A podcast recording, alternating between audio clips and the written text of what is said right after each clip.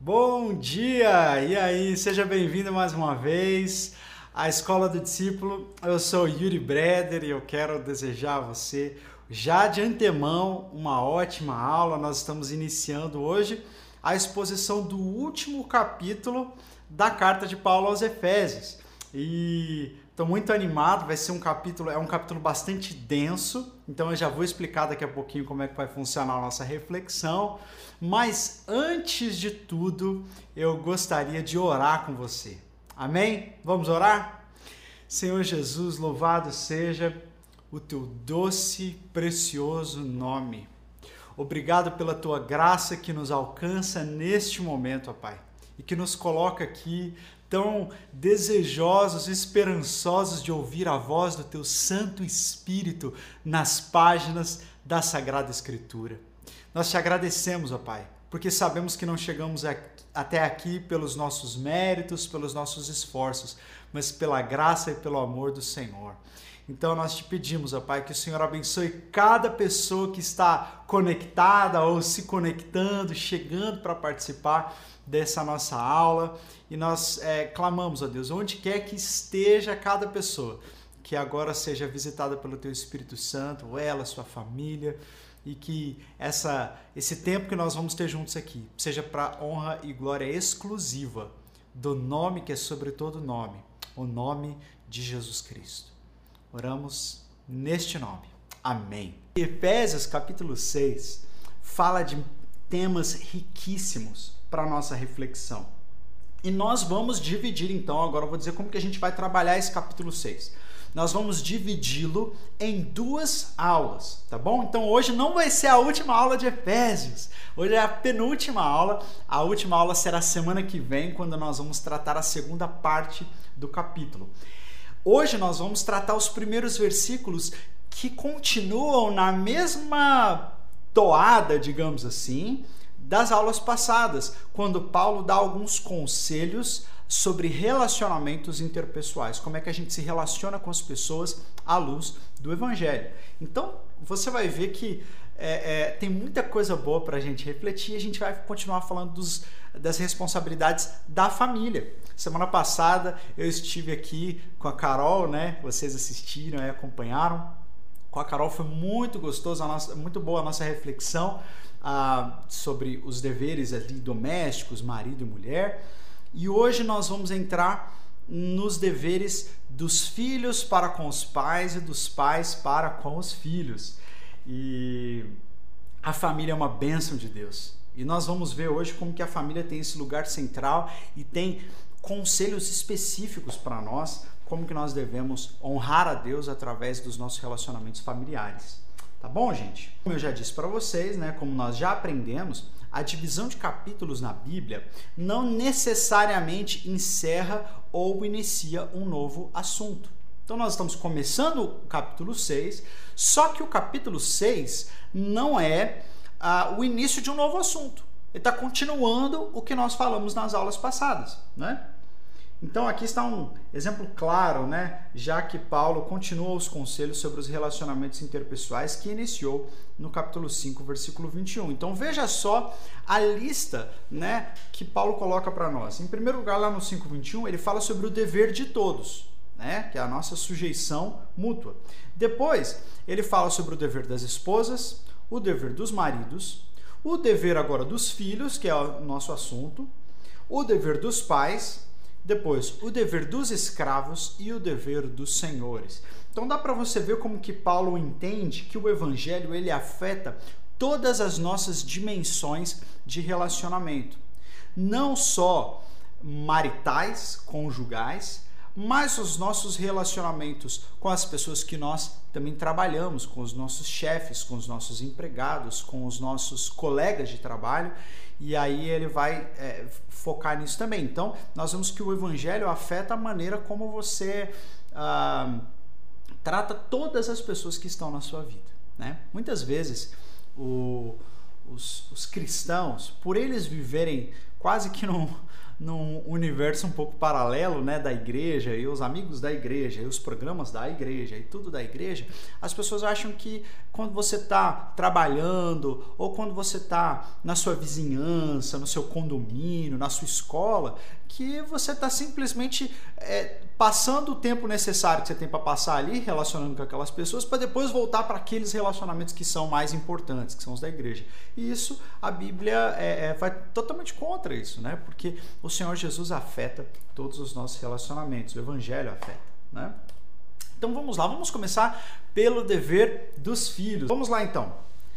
Eu separei algumas algumas partes dos versículos com cores diferentes para a gente refletir um pouquinho e aí fiz alguns apontamentos.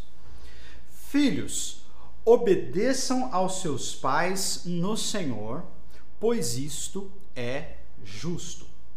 Honra o teu pai e a tua mãe. Este é o primeiro mandamento com promessa, para que tudo te corra bem e tenhas longa vida sobre a terra.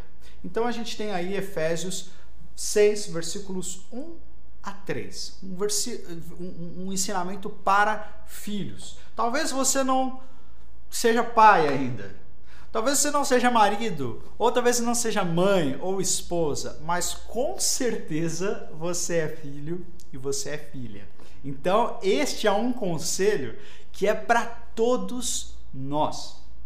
Filhos, obedeçam aos seus pais no Senhor, porque isso é justo honra o teu pai e a tua mãe. Aí Paulo faz um resgate né, da, da, da do decálogo, das, da, dos dez mandamentos, de um ensinamento muito antigo que já havia na Bíblia, e é muito importante.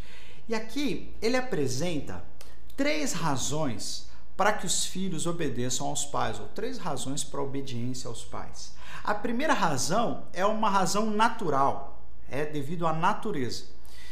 A segunda razão é por causa da lei e a terceira razão é por causa do evangelho. Então, o que, eu quero dizer quando eu falo dessa razão da natureza? Porque é natural que os filhos obedeçam aos pais. Né? Nós vemos essa relação de obediência muito clara na própria natureza. A gente pode mudar as culturas, a gente pode mudar até a espécie que nós estamos falando, né? Mas até no reino animal nós vemos que os filhotinhos ficam debaixo da supervisão dos seus pais e devem aprender com seus pais. Os seus pais muitas vezes corrigem os seus filhos, por quê? Porque a natureza dos filhos é de obediência aos pais. Por isso que Paulo fala que isso é justo, esse é o normal, este é o padrão, é que os filhos obedeçam aos seus pais. Agora, uma coisa interessante aqui, essa palavra obedeçam, ela é uma palavra diferente da palavra sujeição, que nós vimos é, sujeitáveis uns aos outros e que as esposas se sujeitem aos maridos. Nós vimos que a palavra sujeição ela é uma sujeição voluntária, ela é uma sujeição é, de, uh, de parceria. Mas essa palavra para os filhos não é a palavra sujeição, ela não é uma sujeição voluntária, aí é obediência mesmo. Então, isso quer dizer que em primeiro lugar, a esposa, voltando ao assunto da semana passada, as esposas não devem obedecer aos maridos. Né? Nesse sentido, como os filhos devem obedecer aos pais. A relação dos filhos para com os pais é diferente da relação da esposa para com o marido e também do marido para com a esposa. Né? Então, a palavra é diferente porque envolve sim uma relação de autoridade já estabelecida. Essa palavra é a mesma palavra usada nos evangelhos quando Jesus repreende a, a tempestade. Né? Quando eles estão lá no, no, no, barquinho, lá no Mar da Galileia, e vem aquela tempestade, e o Senhor Jesus fala assim: aquieta-te para o mar e para os ventos. E aí os discípulos dizem: Uau, quem é esse que até o vento e o mar lhe obedecem? Né? Estão sujeitos à palavra dele. Ele falou e aconteceu, né? Então, os filhos são lembrados que eles devem se submeter e obedecer aos pais do mesmo jeito que a própria criação obedece a Deus. Né? A criação não entra em, em, em, choque de autoridade com Deus. Não, Deus fala e acontece. Então nós devemos também aos nossos pais esse tipo de obediência. Eu já vou entrar para responder, porque eu sei que você já deve estar pensando assim: puxa, mas espera aí, e eu que tenho. Uh, 35 anos, já me casei, nem moro mais com os meus pais, será que eu ainda tenho que ser totalmente obediente a eles? A gente vai responder essas perguntas daqui a pouquinho. Mas só para só para você entender que a palavra de obediência é diferente e aplica aos filhos e não às esposas. E aí, por que essa obediência é uma obediência natural, em certa forma? Os filhos obedecem aos pais nós podemos encontrá-la também na lei de Deus. Então, essa é a segunda razão pela qual Paulo diz que nós devemos ser obedientes, não só porque é justo, mas porque existe um mandamento na lei do Senhor, lá na lei de Moisés, que fala sobre a honra aos pais. Interessante isso. Paulo não está falando para pessoas que vêm de um pano de fundo judaico. Algumas delas eram né, pano de fundo judaico, eram judeus convertidos mas várias pessoas não, vários eram gentios e alguns deles não tinham esse contato com a lei de Moisés, né? Então Paulo resgata essa lei. Como é importante a gente fazer o resgate do Antigo Testamento? É ou não é verdade? Eu vi esses dias uma postagem, lembrei do Felipe, falei, o Felipe vai gostar dessa postagem, que dizia, dizia assim: "Olha, a Bíblia não tem só 27 livros, tá bom? Não é só o Novo Testamento, existe o Antigo Testamento. A lei de Deus aponta para a vida. Né? Então a gente precisa fazer esse resgate. Paulo faz um resgate no Antigo Testamento e diz: olha, não é só apenas natural, mas a própria lei de Deus fala que tem que ser assim. Os filhos devem honrar aos pais. E aí ele está falando de Êxodo 20, é, versículo 12, e também uma junção que ele faz com Deuteronômio 5,16, quando ele fala: Para que te vás bem e vivas uh, e tenha longos dias na terra. Uh, quer ver uma outra curiosidade interessante? Eu não sei se você já viu essas plaquinhas na casa de alguém. Eu já vi várias vezes assim. Pessoal, né, mais antigo, às vezes você vê na casa da sua avó, da sua mãe, né, do seu pai, não sei. Mas tem duas plaquinhas que às vezes o pessoal coloca assim perto da mesa ou junto da Bíblia, quando a Bíblia fica lá aberta no Salmo 91, e tem essas plaquinhas aqui em miniatura dos Dez Mandamentos. E olha só uma curiosidade: você vai olhar para essa, essas duas plaquinhas e você não vai perceber uma coisa. Os mandamentos são dez, mas aqui eles estão divididos em quatro de um lado e seis do outro. Né?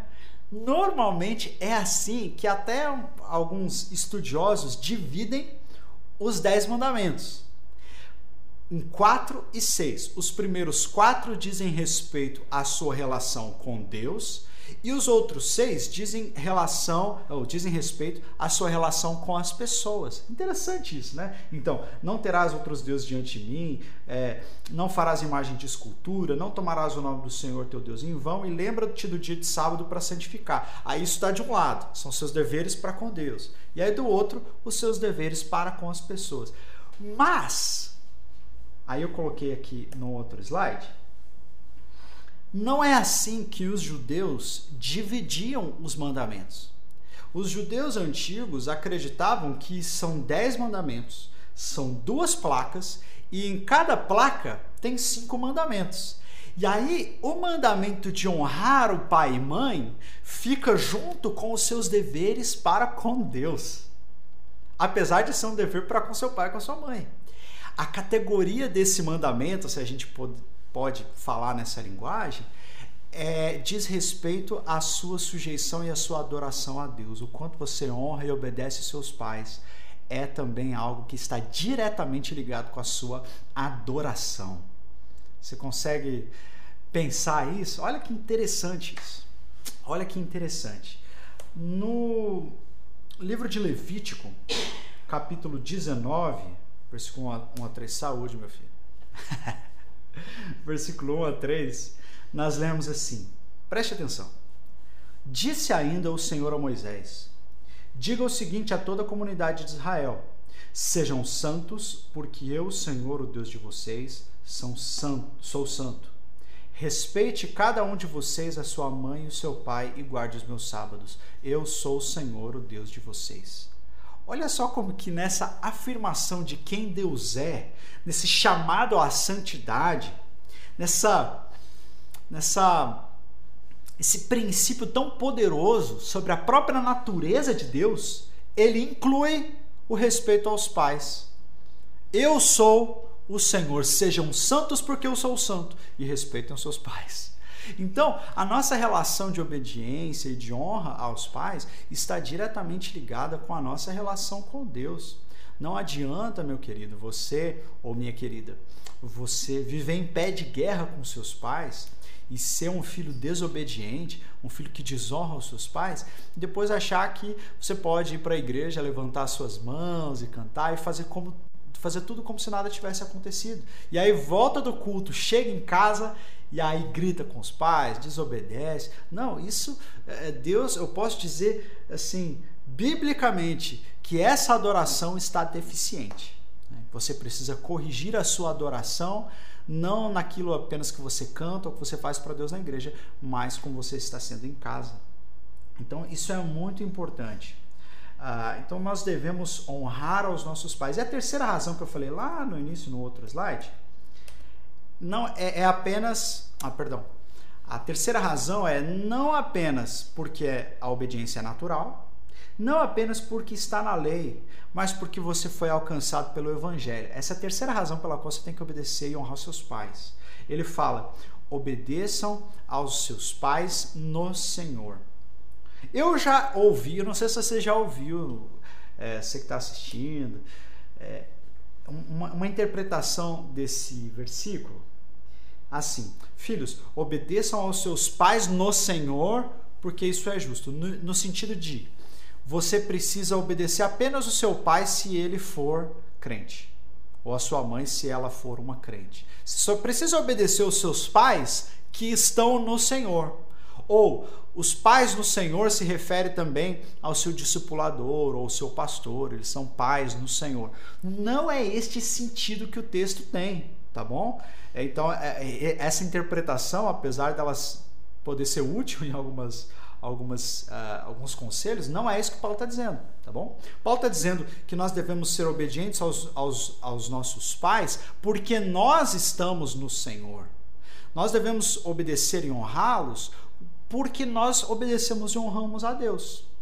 Então, porque você foi alcançado pelo Evangelho, porque você tem um Senhor, porque você está no Senhor, você deve honrar os seus pais. Então, são essas três razões. Porque é natural obedecer aos pais, está na natureza, é uma lei gravada para todas as pessoas. Isso está na lei de Deus e você se encontrou com Jesus. Então, por isso você tem que honrar, você tem razão e motivo mais que suficiente para honrar os seus pais. Mas existem algumas possíveis perguntas que surgem aí nesse assunto. O que significa amaldiçoar os pais? É, eu coloquei essa pergunta aqui porque quando eu estava preparando essa aula, eu vi o texto de Levítico capítulo 20, que eu não coloquei aqui no slide, mas é, o texto de Levítico 20 diz assim que os filhos não devem amaldiçoar os pais e que os filhos que amaldiçoarem, que se rebelarem contra os pais, deverão sofrer a pena capital, deverão até ser mortos. Isso que estava na lei do Antigo Testamento. Aí você lê um versículo desse, é que nem a blasfêmia contra o Espírito Santo, né? Você fala, rapaz, mas então eu, eu não devia ter chegado aos 36 anos, né? Se, se é para todos os filhos que desonram os pais ou desobedecem aos pais morrerem, então vai todo mundo morrer. Não é isso que o texto também está dizendo. É, essa palavra amaldiçoar é uma oposição aberta de você, inclusive, se rebelar contra os seus pais, se rebelar contra a honra deles, atacar os seus pais, ferir os seus pais. É? Então é uma essa maldição é algo muito mais grave do que simplesmente você é um filho e seu pai falou assim, vai arrumar seu quarto, e você fala assim, ah pai, me deixa, né? A Clara, a Clara tem quatro anos. E a, e a Clara agora às vezes eu falo para ela assim, filha, come a sua comida. Ela fala, pai, me deixe em paz.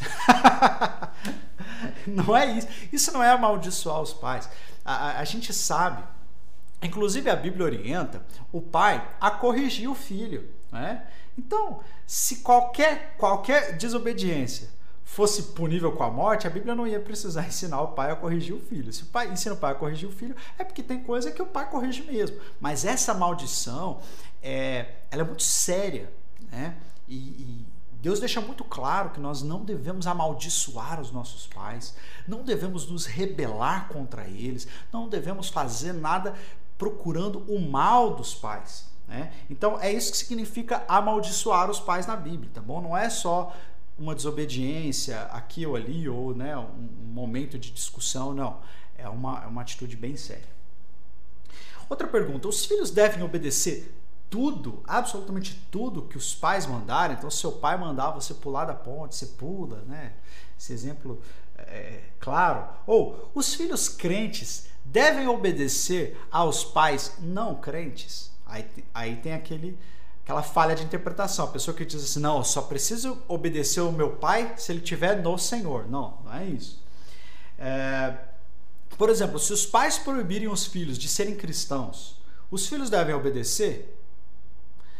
Até quando os filhos devem obediência aos pais? Essas são perguntas que a gente encontra o tempo todo, não é, Felipe? Se a gente abrir uma caixinha de perguntas sobre obediência aos pais, eu tenho certeza que essas perguntas vão aparecer. Mas os filhos uh, devem obedecer aos pais uh, porque nós pressupomos, o natural é que os pais amem os seus filhos e não não, não, a gente vai ver os deveres dos pais logo mais, mas que os pais não façam nada para prejudicar os filhos. Então existe um ambiente natural de obediência uh, onde realmente nós podemos obedecer aos nossos pais, mas não é tudo, absolutamente tudo. Por exemplo, uh, inclusive John Stott fala sobre isso. Ele fala assim: se um jovem, um adolescente se converte e os pais dele não estão não são cristãos no Senhor, não são ah, evangélicos, por exemplo, e ele fala assim: Puxa vida, eu aceitei Jesus, eu quero me batizar. E ele está debaixo da autoridade dos pais dele. Se os pais dele disserem, não, você não deve se batizar, o que, que o filho deve fazer? Ele deve se batizar ou não se batizar? O John Stott diz assim: olha, é, não não acredito que seja um problema se aquele filho adolescente se submeter aos seus pais, porque o Senhor sabe. Ele não vai contra um, um mandamento para cumprir o outro.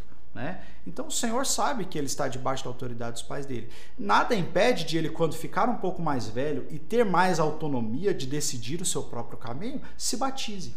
Né? Então, eh, agora, se o pai ou a mãe disser não, você não pode crer no Senhor Jesus no seu coração, você não pode ser um cristão no seu coração, você não pode orar, você não pode buscar o Senhor, aí esse mandamento vai completamente contra o mandamento de Deus.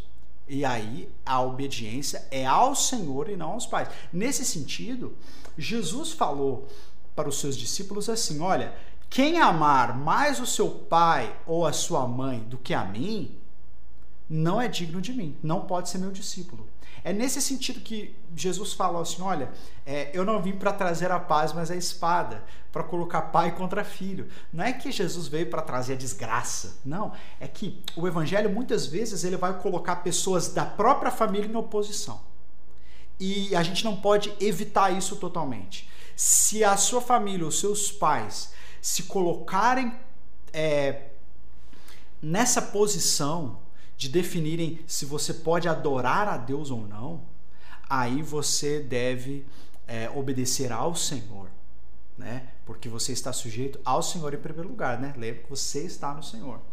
Mas é, você, a, a grosso modo, nas outras coisas, você pode ser completamente obediente aos seus pais. Agora, até quando? Poxa vida, mas eu tenho 35 anos, já sou casado, tenho duas filhas, eu tenho que obedecer tudo. Uh, que os meus pais falam, até hoje, como um adulto, isso varia um pouco de cultura para cultura, tá, gente? Não é fácil responder essa pergunta.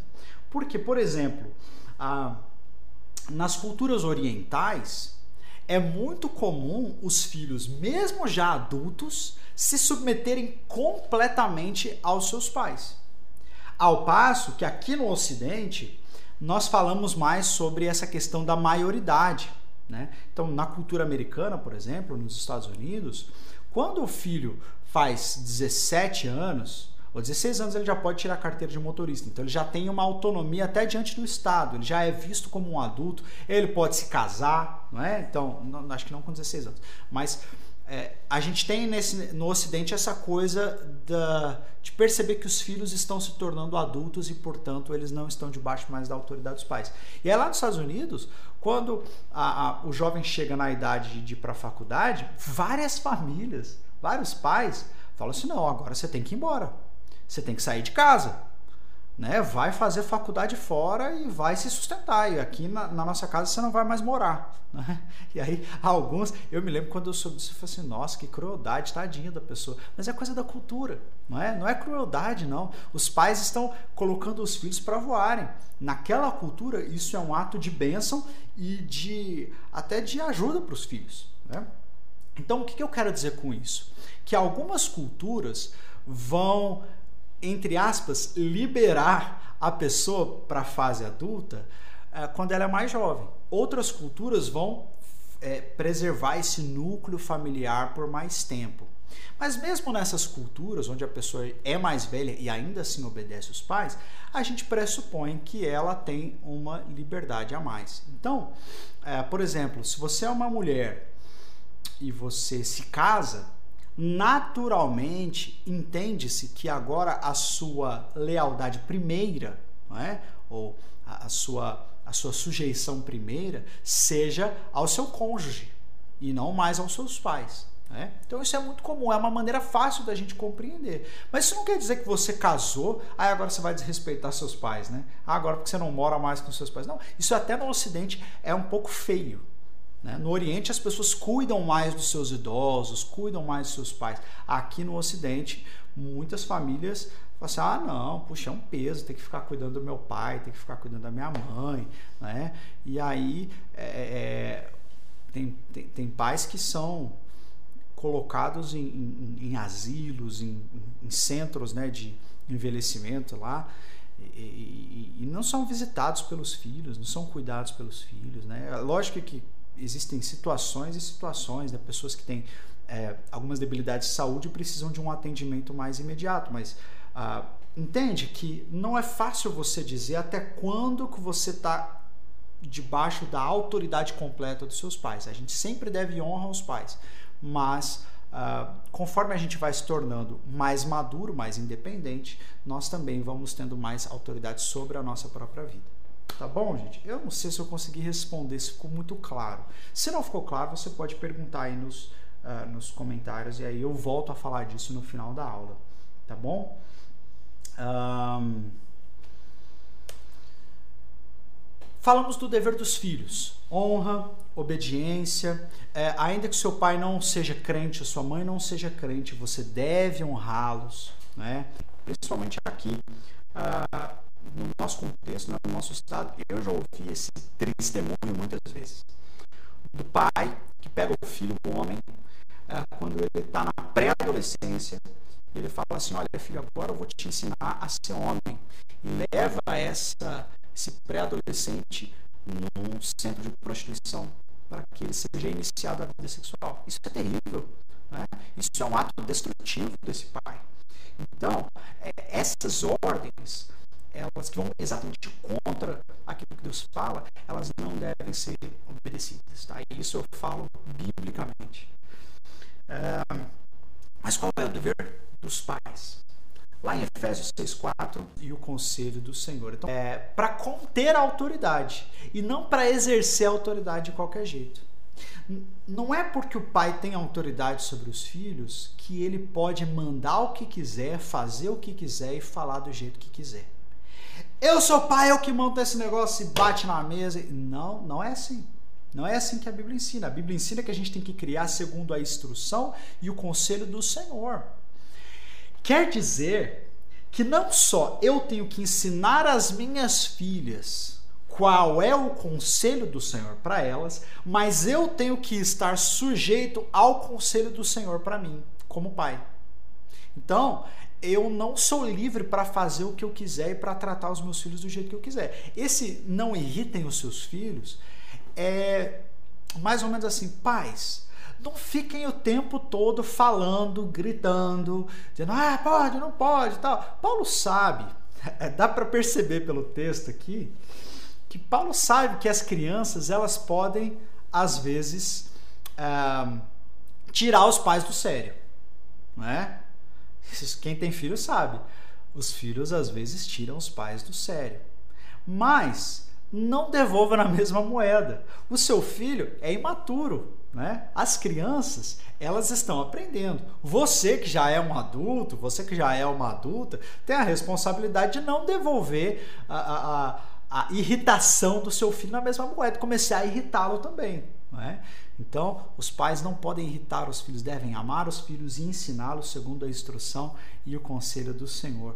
Isso é importante naquele contexto em que Paulo estava falando, porque no contexto romano, o pai ele tinha total autoridade sobre a família até a morte dos filhos.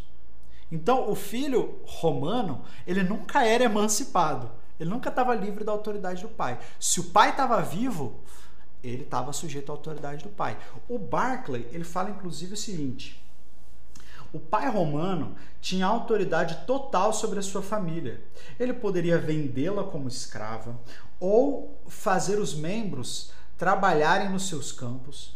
Poderia tomar a lei nas suas próprias mãos, pois a, a lei assim lhe facultava, e podia castigar o filho como ele quisesse, aplicando até mesmo a pena de morte ao seu filho. Então imagina, o pai ele, ele era, ele podia ser um déspota e a lei dava toda a liberdade para ele fazer isso. Então Paulo está falando nesse contexto. Ele não está falando nesse contexto onde tem estatuto da criança e do adolescente que já protege a criança, tem a lei que já protege a criança e os filhos, né? tem lei contra a violência doméstica e tal. Nesse contexto aqui não tinha lei nenhuma. Então esse conselho de Paulo ele é completamente novo. Ele é completamente para frente, progressista nesse sentido, né? É, é, completamente fora da cultura. É muito interessante perceber isso, tá bom? Então, esses primeiros versículos, até o versículo 4, está falando da relação dos filhos e dos pais. Os filhos devem honra, obediência e os pais devem tratar os filhos também com respeito. E aí, nós vamos entrar nos últimos versículos dessa parte da nossa aula, para a gente ter mais tempo para as perguntas, e essa parte aqui ela é bastante importante para nós. Fala do dever dos escravos e dos senhores. Escravos, obedeçam aos seus senhores terrenos com respeito e temor, com sinceridade de coração, como a Cristo. Obedeçam-lhes não apenas para agradá-los quando eles observam, mas como escravos de Cristo, fazendo de coração a vontade de Deus. Sirvam aos seus senhores de boa vontade como ao Senhor, e não aos homens, porque vocês sabem que o Senhor recompensará a cada um pelo bem que praticar, seja escravo ou seja livre. Então, esse texto é um pouco difícil da gente falar sobre ele e de interpretá-lo, mas esse, nós não podemos fugir dessa tarefa, essa é a palavra de Deus, e quando nós estudamos, nós vemos que ela tem coisas tão preciosas. A, escravidão é algo nefasto. A escravidão é algo que o coração de Deus condena. Quando nós olhamos para a Bíblia, nós vemos que a Bíblia ela foi escrita em um determinado contexto onde algumas coisas eram normais, eram até regulamentadas por lei, como era o caso da escravidão no contexto romano. Os escravos romanos, nesse contexto, eles eram tratados como o animal da casa, igual o cachorro. Ele tinha até o tapetinho para dormir na frente do quarto do seu senhor. Então eles podiam ser mortos, eles eram tratados como uma propriedade, podiam ser vendidos, podiam ser mortos, eh, podiam ser punidos severamente. E aí, quando Paulo dá esse conselho para os escravos, algumas pessoas na nossa cultura se levantam e falam assim: peraí, Paulo devia falar que não deveria existir escravidão. Paulo devia falar assim: escravos, se rebelem contra os senhores de vocês, porque Deus odeia escravidão e vocês não podem mais ser escravos, vocês têm que se emancipar e tal, como se fosse um movimento abolicionista. É, e eu entendo esse sentimento, porque na nossa cultura a gente já não aceita mais algumas coisas. A gente progrediu muito nessa questão dos direitos humanos. Temos muito a progredir ainda, né? As lutas ainda estão acontecendo. Mas nesse contexto aqui, eu até coloquei alguns pontos importantes. Em primeiro lugar, a escravidão como sequestro humano, ela era comum no contexto romano, tá? Greco-romano. Sequestro humano quer dizer, eu sou o dono da sua vida. Você não pode fazer o que você quiser, você não pode ter a sua casa, você não pode ter a sua família. É eu que mando em você, eu que mando em toda a sua vida. Até você morrer, você está atado a mim. Isso é escravidão com sequestro humano. Desde o Antigo Testamento, nós vemos essa palavra escravo, ou contextos onde o próprio povo de Deus possuía escravos. Você fala assim, poxa vida, mas era teocracia, né? Como que Deus aprovava a escravidão? Mas a escravidão, entre aspas, dos judeus, ou no contexto judeu, não era escravidão como sequestro humano. Tá? Era quando uma pessoa devia a outra né? Então, se ela deve dinheiro, ou ela pegou um empréstimo, ela comprou uma terra, ou ela deu algum dano né, para uma outra pessoa, ela então fica obrigada a trabalhar para pagamento daquela dívida. E ela tinha a casa dela, ela tinha os seus direitos, ela podia se alimentar, ela ficava apenas cativa, entre aspas, até o pagamento daquela dívida e depois ela estava livre. Então não existia essa coisa da escravidão como sequestro humano. Os padrões de Deus são diferentes. Uh, inclusive, nos padrões de Deus, a cada 50 anos, você pode até ir lá na, no panorama do Antigo Testamento depois para ouvir mais sobre isso, mas a, a cada 50 anos era celebrado o ano do jubileu em Israel e entre o povo de Deus, né? O que é o ano do jubileu? É um ano onde os, todas as dívidas eram perdoadas, onde todos os escravos eram libertados, onde as terras eram devolvidas aos seus donos de origem e novamente repartidas, né? Para que as pessoas pudessem começar de novo. Então, o próprio Deus estabelece na sua lei que uma pessoa, ainda que ela estivesse com uma dívida muito grande, ela, essa dívida não poderia durar mais 50 anos, ou seja, a dívida não transferia de geração para geração. As dívidas eram canceladas. Para quê? Para que os meus filhos pudessem ter uma chance de começar a vida em pé de igualdade com todo mundo. E aí as terras eram novamente repartidas, quase como uma reforma agrária, não é uma reforma agrária nos nossos termos de hoje, mas é quase como elas eram divididas, de, é, devolvidas aos seus donos de origem, nas tribos, e repartidas entre aquelas, entre aquelas famílias. Então, olha só como que mesmo a escravidão do Antigo Testamento, ela é muito diferente da escravidão uh, do período greco-romano. E Paulo estava nesse contexto, lembre-se que ele está escrevendo essa carta da cadeia, da prisão, não da cadeia em si, da cela, né? Da prisão domiciliar. Ele estava preso injustamente. O cristianismo ele era marginal no primeiro século. O que, que quer dizer que ele era marginal? A palavra marginal é, ela é pesada. Né? É, ele era periférico. O cristianismo não era a religião da massa, como é hoje no Ocidente, a religião oficial do império. O cristianismo era um movimento que era considerado como seita. O Império Romano não reconhecia o cristianismo, os judeus não reconheciam o cristianismo. Então, o que, que acontece? Se Paulo chega para os escravos e fala assim: ó, oh, agora vocês são cristãos, então não vai mais haver escravo no meio cristão, vocês têm que se revoltar contra os seus senhores. O cristianismo ia ser taxado como um movimento de rebeldia, de rebelião popular. E aí esses escravos iam ser mortos. De uma certa forma, Paulo está apontando para alguns princípios mas que não podem vir a cabo ali naquele momento. Né? Isso a insurreição, né, a rebeldia social, seria a principal acusação anos mais tarde contra os cristãos. Era isso que os romanos iriam falar alguns anos mais tarde. Ó, esses cristãos eles não se submetem às autoridades. E, era, e foi por causa disso que vários cristãos foram mortos. Então, de uma certa forma, Paulo está tentando preservar a vida daquelas pessoas. Está dizendo, olha, ah, você está nessa situação de escravidão, ela é uma situação bastante complicada, mas obedeça de bom coração aos seus senhores, faça isso como quem faz a Deus, porque o Senhor recompensará a cada um pelo bem que praticar. Não importa se você é escravo ou se você é livre, o seu Senhor vai te dar aquilo que te é direito.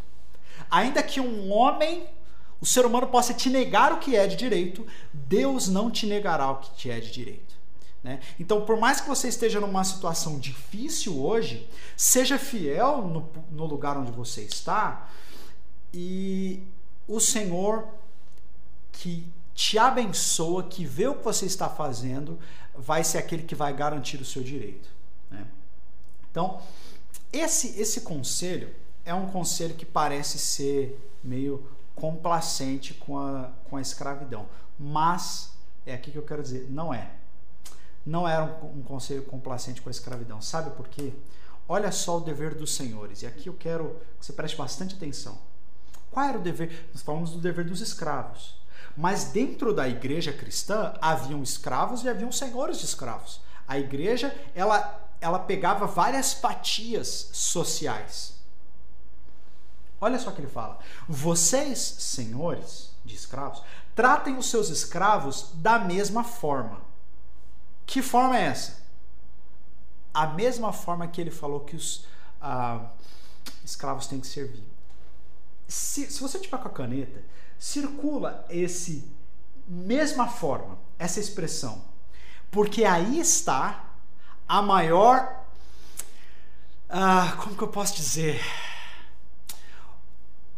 a maior exaltação dessa questão social, ah, a, a, o maior princípio de igualdade que nós vemos nesse texto. Que os, os senhores devem tratar os escravos da mesma forma que os escravos devem tratar os senhores. Esse da mesma forma, para quem era um senhor de escravo, ouvir alguém falando assim: olha, você tem que tratar o seu escravo da mesma forma que ele trata você, isso era quase uma, uma eh, como fala, uma ofensa. Você chegar e falar assim: olha, você tem que tratar. E aí, qual é essa mesma forma? Com respeito, com temor, com sinceridade de coração e boa vontade. É exatamente as coisas que ele falou que o escravo tem que fazer. E o senhor de escravo tem que fazer a mesma coisa que o escravo. Eles têm que agir da mesma forma. Então imagina que um senhor de escravos cristão, ele não podia matar mais o seu escravo, ele não podia vender mais o seu escravo, não podia mais punir severamente o seu escravo, ele tem que tratar o escravo com respeito, com temor, com sinceridade de coração e com boa vontade. Este é uma, uma como posso dizer, um, uma pré uma pré-legislação trabalhista, digamos assim, no meio cristão. Né? Não, não só legislação trabalhista, mas de próprios direitos humanos. Né? E aí ele continua dizendo: não os ameacem, uma vez que vocês sabem, preste atenção nisso, vocês, senhores de escravos, não ameace o seu escravo. Não faça terrorismo com ele. Não ameace-o de morte, não ameace-o com violência, não trate-o assim. Você tem que tratar eles com boa vontade, com consciência, com temor, como se você estivesse tratando Jesus. Sabe por quê? Porque vocês sabem que o Senhor deles e de vocês, o Senhor deles e de vocês, ou seja, vocês, senhores de escravos, estão sujeitos a um Senhor também. Vocês não são senhores de tudo. Vocês não são senhores dessas pessoas. Sabe, que, sabe quem é o Senhor dessas pessoas? É Deus, não é você. Você pode ser o chefe, você pode ser o patrão, mas você não é o senhor dessas pessoas. Eles têm um senhor, que é o Senhor Jesus, e ele é o mesmo senhor de vocês. Então vocês têm que se sujeitar a Deus do mesmo jeito que os escravos de vocês estão sujeitos a Deus. Vocês têm o mesmo senhor, vocês são iguais. O senhor deles e de vocês está nos céus, e ele não faz diferença entre as pessoas. Está dizendo assim, ó, Deus não pensa igual a vocês. Deus não faz diferença entre pessoas. Vocês são iguaizinhos a eles. E vocês podem estar, por conta da cultura e da sociedade, numa posição mais elevada. Mas diante de Deus isso não existe. Então, você pode ser um empregado uh, numa empresa. Diante de Deus, você e seu patrão são iguaizinhos.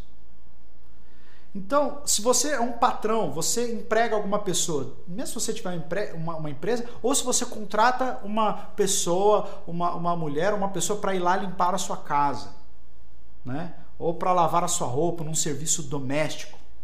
Entenda, diante de Deus você e ela são iguais. Vocês respondem a Deus da mesma forma. E se aquela pessoa chega na sua casa e fala: Bom dia, Senhor e aí você fala, olha, eu gostaria que você lavasse aqui essa louça, limpasse aqui esse chão. E essa pessoa diz, sim, pois não, Senhor. Você está tendo uma aula de como você deve tratar ela. Tem que tratar aquela pessoa da mesma forma, dizendo, bom dia, querida. Bom dia, querido. Você chega lá né, no seu prédio, no seu condomínio, tem uma pessoa trabalhando lá na portaria. Cumprimenta essa pessoa. Honra essa pessoa. Ela diante do Senhor é como você. Não existe diferença entre as pessoas. Então percebe como que à primeira vista pode algumas pessoas falam assim: "Ah, mas Paulo está aprovando a escravidão". Negativo. Paulo sabia que a escravidão não ia acabar se os, apenas os escravos se rebelassem, mas ia acabar quando os senhores de escravos se convertessem aos seus escravos, os corações se convertessem uns aos outros. Então, Paulo está tratando da disposição para com Deus. Então, ninguém diante de Deus tem desculpa para tratar mal alguém, né? independente da sua posição social.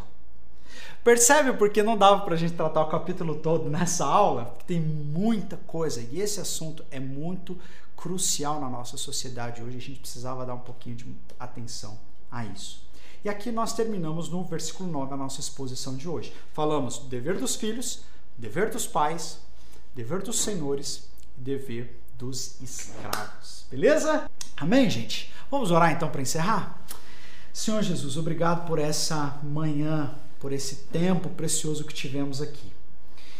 Te agradecemos mais uma vez pela tua palavra e entendemos, ó Deus, que nós estamos vivendo num mundo que é, foi deformado pelo pecado, foi desfigurado. E as relações humanas ficaram desfiguradas, casamento ficou desfigurado, a relação de pais e filhos ficou desfigurada, de modo que a tua palavra tem que voltar e dizer: olha, vão por esse caminho, é isso que Deus se agrada, não é isso que Deus quer. Então, nós entendemos que muitas vezes nós estamos presos dentro da nossa própria cultura, dos costumes que a gente aprendeu, recebeu dos nossos pais, dos nossos avós, e muitas vezes é difícil a gente confrontar essas coisas que a gente recebeu. É muito difícil, às vezes, a gente entender que nós estamos trazendo valores culturais que são contrários à tua palavra. Mas nós queremos te agradecer, porque nessa manhã o teu Espírito está falando aos nossos corações como que nós devemos ser. Te pedimos, ó Pai, que o Senhor continue falando, continue nos conduzindo à tua vontade. Em nome de Jesus. Amém. Deus abençoe você